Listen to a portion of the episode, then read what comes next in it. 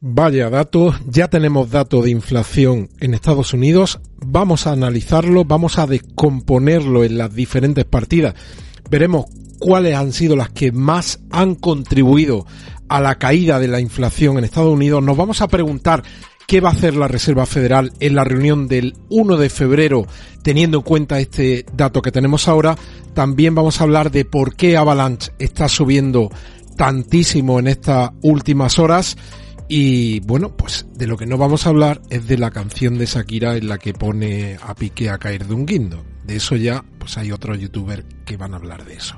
Así que, bienvenido a otro episodio de Criptomercados y Pymes. En la cuenta oficial de Twitter, ayer a última hora decía, ojo, que el Bitcoin sigue con su rally de estos últimos días y vamos a superar la barrera de los 18 mil dólares. Veis aquí las publicaciones, las podéis seguir en la cuenta oficial de Twitter que es cripto con Y-mercados. También compartía como la dominancia de Bitcoin desde el máximo este que veíamos de los últimos meses por encima del 42% a final de diciembre caía hasta un nivel muy cercano al 41% y también hablábamos ayer a última hora del cierre en Estados Unidos de las bolsas. En positivo el Dow Jones subía un 0,80 el Standard Poor's subía un 1,28 y el Nasdaq subía un 1,76 Vamos a analizar esto, lo primero, ver lo que están haciendo las bolsas, las europeas.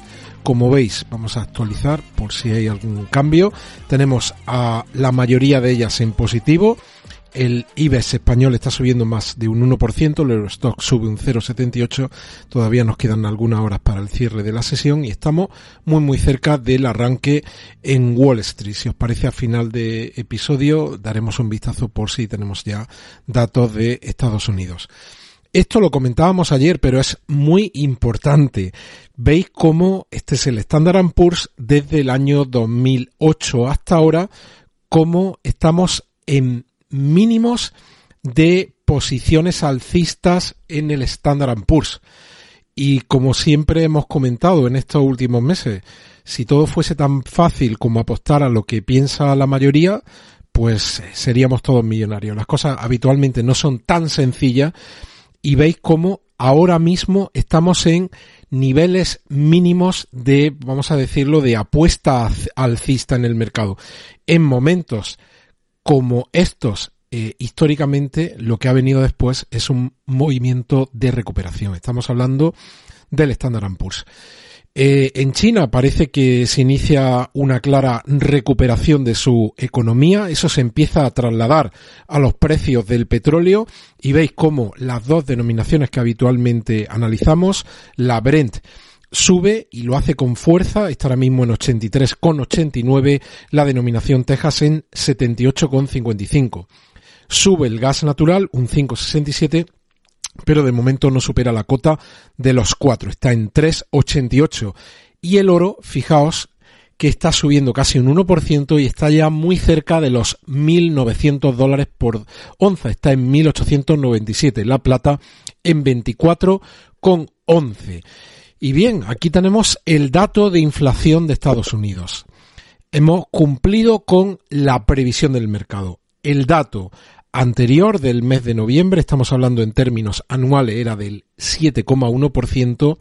La estimación del mercado, la predicción era de un 6,5 para el mes de diciembre en términos interanuales y efectivamente el dato se ha confirmado y estamos hablando de un dato del 6,5.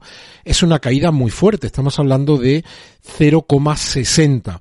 La descomposición, veis aquí la oficina eh, federal, da la descomposición de este dato de inflación que como veis en diciembre lo que ha supuesto es una caída del 0,1% en todos los ítems, en todas las partidas.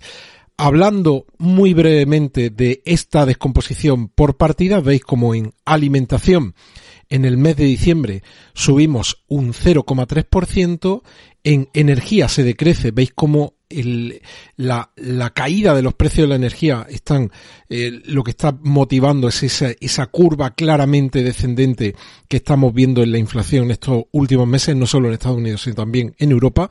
La energía tiene una caída en el mes de diciembre del 4 por 5, del 4,5 y veis que el resto de partida, a excepción de alimentación y energía, la tenemos aquí en esta línea, eh, tienen un incremento del 0,3%. Cada una tienen su ponderación y su peso, lo, lo vimos en uno de los episodios de esta última semana, y al final el resultante es un movimiento en negativo en el mes del 0,1% y como veis aquí el interanual pues eh, nos da un dato del 6,5. Recordemos que el dato anterior era el 7,1 y si miramos los meses anteriores veis como junio tuvimos en el mes un incremento del 1,3, julio el 0, agosto el 0,1, septiembre el 0,4, octubre el 0,4, noviembre el 0,1. Por primera vez tenemos un dato negativo. La contribución del mes de diciembre, como veis aquí, es una contribución negativa, una caída del 0,1. Y recordemos lo que decíamos ayer, como Goldman Sachs está hablando de que para este verano vamos a ver en Estados Unidos los precios de los bienes, no de los servicios, que vienen incluidos la mayoría en esta zona de aquí. Estoy pensando fundamentalmente en Shelter, todo lo que tiene que ver con, con la vivienda, pero sí los precios de los bienes en el terreno de la deflación, de decrecimientos, a partir, de acuerdo a sus estimaciones, a partir del mes de julio. Esto, eh, ¿dónde tenemos que mirar una vez que tenemos este dato? A la reunión que celebra la Reserva Federal el día 1 de febrero del 2023. Ahora mismo, el mercado, la estimación, lo que nos dice es que la Reserva Federal en esa reunión va a tomar la determinación, la decisión de subir los tipos de interés 25 puntos básicos. Veis aquí cómo el 78% del mercado está descontando que la subida del día 1 de febrero serán 25 puntos básicos. Solo aproximadamente el 21% del mercado piensa que la subida podría ser de 50 puntos básicos. Ayer decíamos que la Reserva Federal pues con los datos que se está encontrando ahora, datos que empiezan a anticipar un debilitamiento de la economía norteamericana, pues tiene que continuar con su guion y yo me atrevo a decir que quizás la del 1 de febrero quizás sea la última subida de tipo de interés que veamos este año por parte de la Reserva Federal. Pero esto que es solo mi opinión, lo tendremos que ir confirmando con los siguientes datos macroeconómicos que tengamos en esta semana y también en los siguientes meses. Vamos a continuar y vamos a enlazar esta reflexión con el análisis del gráfico de Bitcoin. Pero antes. ¿Te está gustando este episodio? Hazte fan desde el botón apoyar del podcast de Nivos. Elige tu aportación y podrás escuchar este y el resto de sus episodios extra. Además, ayudarás a su productor a seguir creando contenido con la misma pasión y dedicación.